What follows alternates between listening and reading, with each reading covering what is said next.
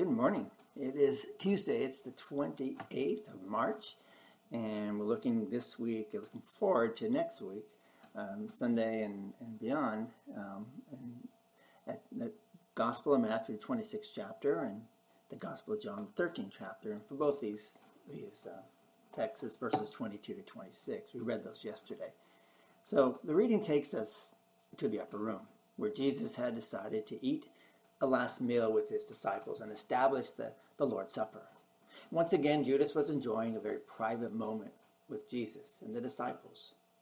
One of the only 12 men who, who were given the privilege to eat and drink the Passover with the promised Messiah. This was a very close knit setting. The disciples could feel at home with one another.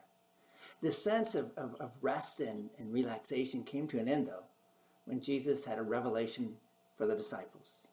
Jesus was troubled in the spirit and testified. He said, I tell you the truth, one of you is going to betray me. Jesus literally said, Amen, Amen, meaning very truly. Solemnly speaking, in the very clear terms, Jesus made sure the disciples understood what he was saying. That one of the twelve, this very close knit group, was going to betray him. They could sense it in his actions and, and his demeanor that something wasn't right. It bothered him that one of his close friends, whom he had given so much, would do this to him. It also bothered the disciples. Here they were, living and assuming that uh, they were all on the same page.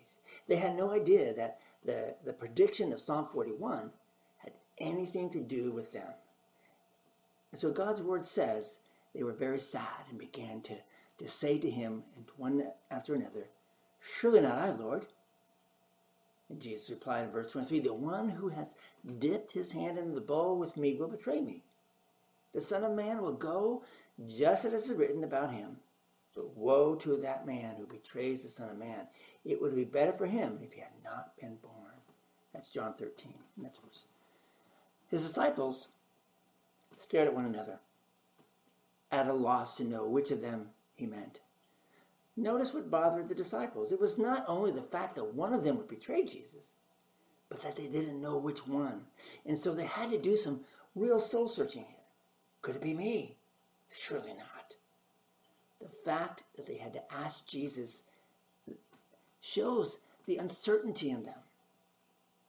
Now, some might say the disciples should have been confident they would never betray him. What kind of faith do they have to earn to even question whether they would do such a thing? But the disciples were not naive pietists who thought they were super Christians. They realized the same thing that Paul decided or declared.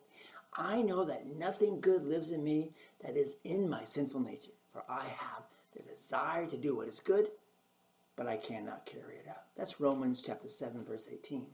And when Paul realized this about himself, he said to the other Christians, as recorded in 1 Corinthians, I, if you think you are standing firm, be careful that you don't fall. This is something that you and I need to realize about ourselves as well. Before we stand in awe of what Judas did, do not be surprised at it. For God reveals that all of us has a Benedict Arnold and a Judas inside of us. His name is Adam old Adam, nature, sinful nature. He would like nothing more than to betray Jesus for money, for fame. He would, he would like nothing more than to have Jesus to hand him over to his enemies. You see, the Judas within you every day when you go to buy yourself a new toy instead of giving your first fruits to God. You are betraying Jesus when Jesus does not meet your expectations and you complain to others about how unfair your life is. You are betraying Jesus by not expressing faith and thankfulness to God. When you are impatient with your children or dis- disobedient to your parents, this is also e- almost equal to telling Jesus, I don't want you as my Savior. Whereas these are not always purposeful betrayals, they are still sinful. And they could very easily progress to what Judas did. The disciples realized that. They had the potential to do such a thing, and it worried them. You and I can't be naive about ourselves. You still have a sinful nature. I still have a nature, sinful nature. And for both of us, that can do very harmful things. Pray with me. Lord God, fill me with your Holy Spirit so that the sinful nature in me might be stopped from acting out. Amen. Thanks, sir, for being with us this morning. And, and again, go ahead and, and, and, read again Matthew 26 and John 26, uh, John 13, verses 22 to 26. Yesterday we talked about Benedict Arnold, about, about being a traitor. And today we talked about that you and I could be the traitor. But by the power of the Holy Spirit, we march on. Go in peace, serve the Lord, and we'll see you all tomorrow. God bless.